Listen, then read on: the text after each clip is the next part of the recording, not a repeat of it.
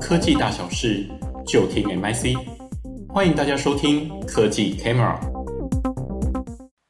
好，各位产业先进朋友，大家好，我是智社会产业情报研究所的廖家燕。那在今天的消费者的分享会当中，本场次最主要是针对行动支付的消费者调查来进行分享。那在今天呢的简报大纲当中，首先我们会先针对的是行动支付整体产业的发展趋势重点开始谈起，最后的话则是针对我们整体的产业面、市场面提供相对应的结论以及建议。那首先，我们先看到在国内的整体的发展现况部分。根据金管会银行局的相关统计资料显示，那其实在目前的台湾的电子支付机构部分，例如在所谓的使用者人数方面，我们可以看到是，那整体呢，其实目前台湾在电子支付的每月平均的使用人数，已经进一步的正式突破了千万人，由二零二零年的大概是平均每月的九百四十一点六万人，进一步成长到是二零二一年的整体来到是一千四百二十四点五万人。在这样一个成长幅度起下，那其实目前的年成长率已经来到了二十三 percent。那如果我们再进一步看到是在二零二零年一直到二零二一年当中各季的这样一个季成长率的就是消长幅度，我们可以看到是那其中的话是在二零二一年到的第一季一直到第三季这三季当中各季成长率的这样一个成长的幅度其实是最为快速的。而其中呢，又以二零二一年当中的第二季在这几个部分的话，则是可以看到它在季成长率则是进一步来到六十七。点五。那除此之外，我们可以进一步看到是，那其实是在前三大业者的占比的消长变化。可以看到是在使用者人数方面的话，那在国内的最主要前三大业者呢，分别为就是在接接口支付、一卡通以及玉山银行等部分。而在这三大业者当中，我们可以看到，其实它的整体的占比大约都是介在二零二零年的第一季的，一直到二零二一年的第四季，大概是介在六十点八一直到七十之间。那接下来我们再看到是在电子支付实质的代收付金额统计方面，只是可以看到是那其实在年度的一个代收付金额的话，则是从二零二零年的整体的新台币的五百八十五点五亿，进一步成长到了二零二一年的八百七十七点四亿。可以看到在这样子当中，连续两年度的这样一个成长幅度和使用者人数一样，那其实整体而言，它的成长率呢，其实都达到了二十二点四。接着我们可以看到，在各季的就是季成长率的幅度方面，一样。那其实和使整体的使用者人数在成长上面其实相呼应的，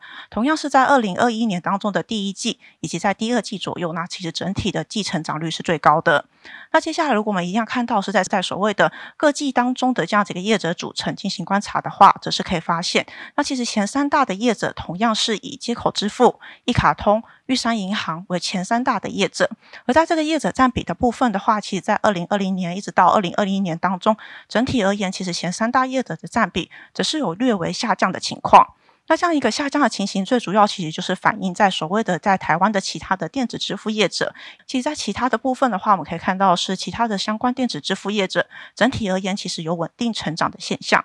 因此，在这样的情况底下，其实我们可以看到是在目前的台湾的电子支付市场当中，其实也迎来了许多新的竞争者，包含是在今年的第一季当中，金管会正式核发的全银支付、全支付等相关的营业执照。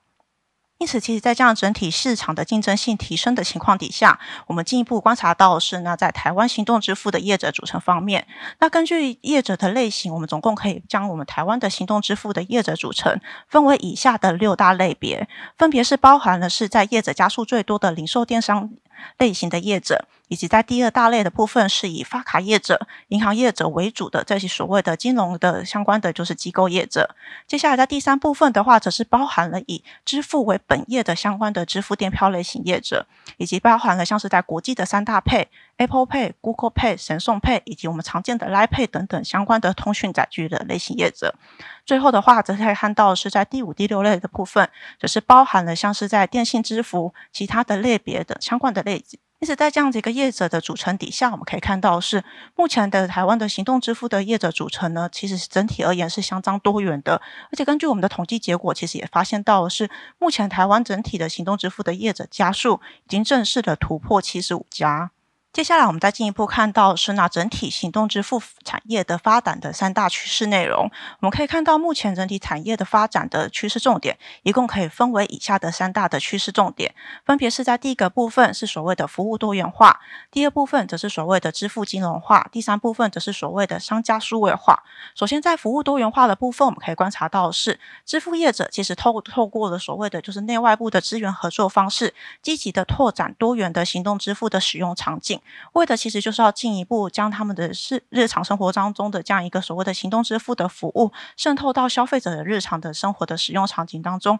进一步提升消费者的使用动机。接下来在第二个部分，支付金融化的部分，则是可以看到是其对于支付业者而言，他们则是积极的以这样的一个支付服务为核心底下来投入到所谓的价值的就是金融的服务应用，为的就是要进一步来提升整体的获利来源以及相关的管道。那第三部分在商商家数位化的部分，则是进一步观察到是，那支付业者他其实聚焦到，其实在近两年当中，中小型商家对于导入这样的一个行动支付相关的数位工具的一个需求底下，来提供相关的诊断的咨询服务，为的其实就是要协助中小型商家可以进一步提升整体的营运效率。那么以下接下来我们将会针对这三大的趋势重点来进行详细的说明。首先，在第一个部分，服务多元化。那在此部分，我们可以看到是，那支付业者最主要是透过了内外部的资源整合方式来展开以及就拓展多元的这样子一个行动支付的使用场景。首先，我们可以看到在内部的资源整合部分，例如像是在日。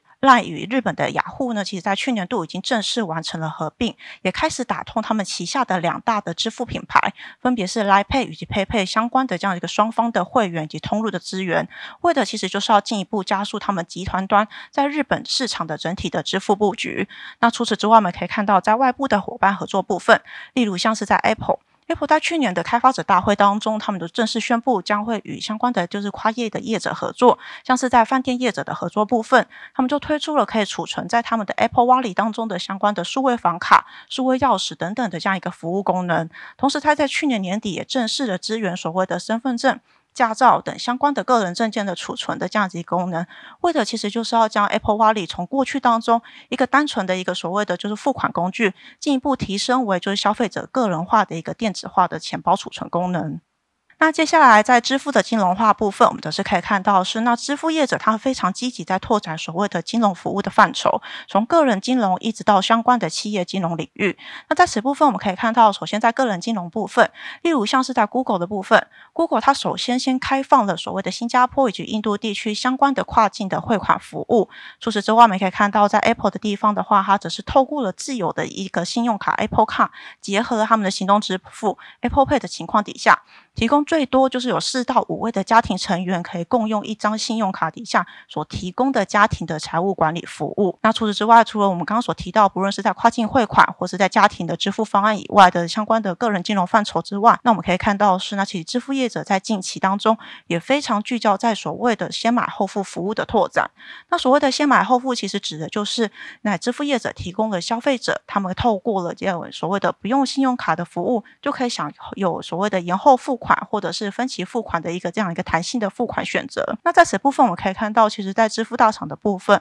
他们比较积极是透过收购企业的方式来拓展所谓的先买后付的服务。例如，我们可以看到，在支付大厂 Square 的部分，它在去年年中呢收购了澳洲的先买后付 Afterpay 之后，在今年的一月正式的向他们旗下的就相关的行动支付品牌 Cash App 的用户推出了这样一个弹性的先买后付的服务内容。又如我们可以看到，在第三方的支付大厂 PayPal 的部分，它只是透过收购了日本的就是相关的就 FinTech 独独角兽 Paidy 的方式，来进一步加速了他们在整体日本的先买后付市场的布局。那除了我们刚刚所以上上所提到相关的个人的金融领域的拓展之外，我们也可以进一步看到是，那其实支付业者也积极的将他们的金融服务的范畴拓展到所谓的企业的市场部分。例如，我们可以看到在 Square，它在去年度独资成立了相关的企业银行，它锁定的其实就是在企业用户底下推出所谓的 Square Business 的 Banking 服务内容，为的它其实就是在透过他们过去当中仅仅就是聚焦在所谓的企业收付款相关的服务内容底下，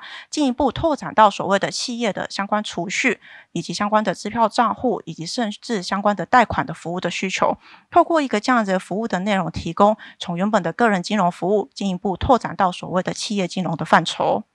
那接下来在商家数位化的部分，我们则是可以看到是支付业者，它其实聚焦在是所谓的中小型商家对于相关的数位工具导入的这样一个需求服务。例如，我们可以看到是在 Mastercard 的部分，Mastercard 它针对了美国地区相关的小型的企业，推出了小型企业的一个数位备整度的这样一个咨询的服务，为的就是要进一步协助企业可以了解自身相关的资源缺口为何，来进一步来协助中小商家端进行相关的数位化以及数位转型的作业。那除此之外，我们可以看到，那其实支付业者也提供了中小生意商家非常多许多的这样子一个所谓的价值的服务内容。例如，像是在阿玛荣的部分，阿玛荣的话，它则是聚焦在所谓的印度的中小型的商家，进一步协助他们进一步拓展所谓的线上的销售管道。同时，它也一样是透过了收购新创的方式，进一步强化所谓智慧商店的功能，提供所谓线上线下的通路串联，以及在针对后台，不论是在进货或是存货管理等相关的数位的营运资源。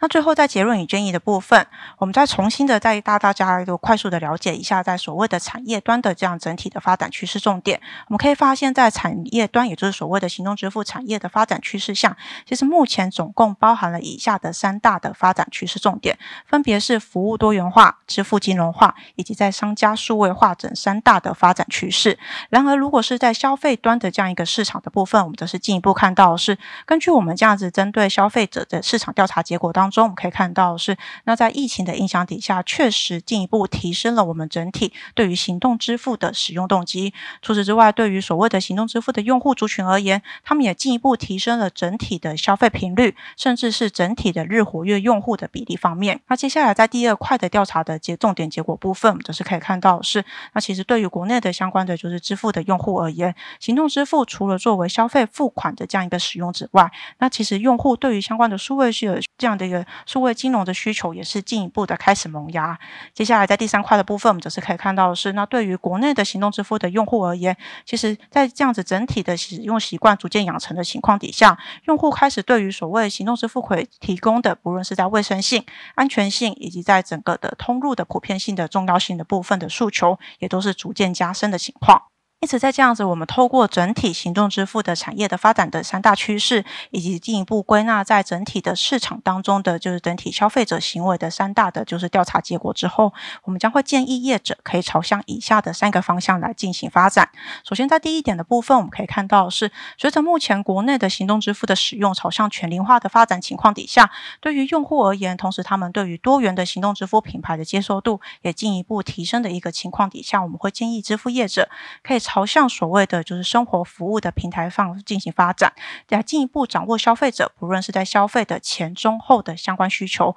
以渗透到相关的日常的生活当中，为的其实就是要将消费者单次的这样一个支付行为转化为长期的一个品牌用户的培养的过程。接下来在第二个部分的话，我们则是可以看到是预习到当当国内的消费者其实对于支付金融这块的需求将会更加的具有就是相关的多样性，因此在这样的情况底下，我们会建议支付业者可以积极的从行动支付相关的使用场景出发，提供相对应的个人化的就是相关的服务内容，例如像是可以透过与金融业者的跨业合作方式，进一步针对购物场景底下来提供像是在家庭的支付方案，或是更弹性的先买后付的一个这样子付款的弹性的这样一个选择。除此之外，我们也可以看到是，那例如我们针对了相关的交通以及在医疗的场景底下，也可以进一步提供相关的保险服务，以进一步满足国内消费者对于数位金融体验的相关需求。接下来，在最后一点的部分的话，我们都是可以看到是，那其实对于用户在使用行动支付的整体的这样一个体验过程当中，